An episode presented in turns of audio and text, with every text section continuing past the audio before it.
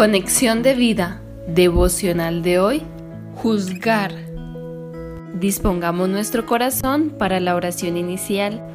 Padre bueno y justo, te doy gracias mi Señor porque me enseñas que tú eres el único juez justo, que no debo juzgarme, juzgar a los demás, ni atemorizarme si soy juzgado por otros. Gracias Señor porque sé que debo esperar en ti y en tu misericordia. Amén. Ahora leamos la palabra de Dios. Primera de Corintios capítulo 4 versículos 4 al 5. Porque aunque de nada tengo mala conciencia, no por eso soy justificado, pero el que me juzga es el Señor.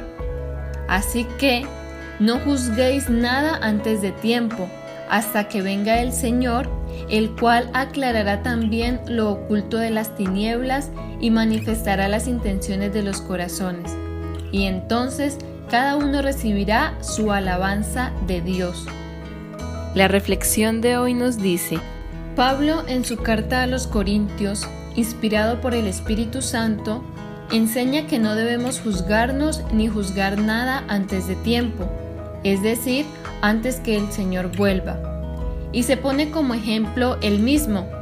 Dice que aunque su conciencia esté limpia o, en otras palabras, que aunque él considere que ha realizado todo correctamente y que no tenga nada por qué ser juzgado de los hombres, eso no quiere decir que para el Señor también sea así, puesto que es Cristo el único que puede manifestar las intenciones de cada corazón es quien tiene la autoridad y sabiduría para revelar nuestros secretos más oscuros y nuestras intenciones más íntimas.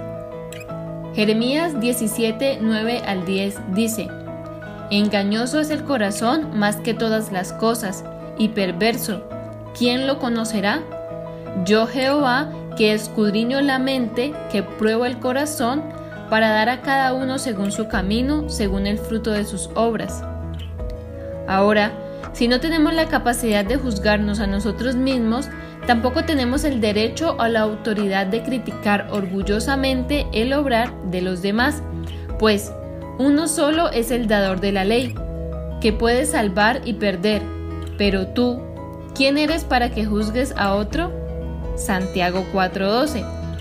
Además, es también una exhortación a no atemorizarnos en caso de que seamos juzgados por otras personas como ya hemos visto, solo Dios puede hacerlo justamente. Así que hermanos, no nos envanezcamos si creemos estar realizando todo correctamente. Y por supuesto, tampoco juzguemos el proceder de nuestro prójimo. Esperemos al Señor, juez justo, que dará la alabanza que a cada uno corresponda. Visítanos en www.conexiondevida.org Descarga nuestras aplicaciones móviles y síguenos en nuestras redes sociales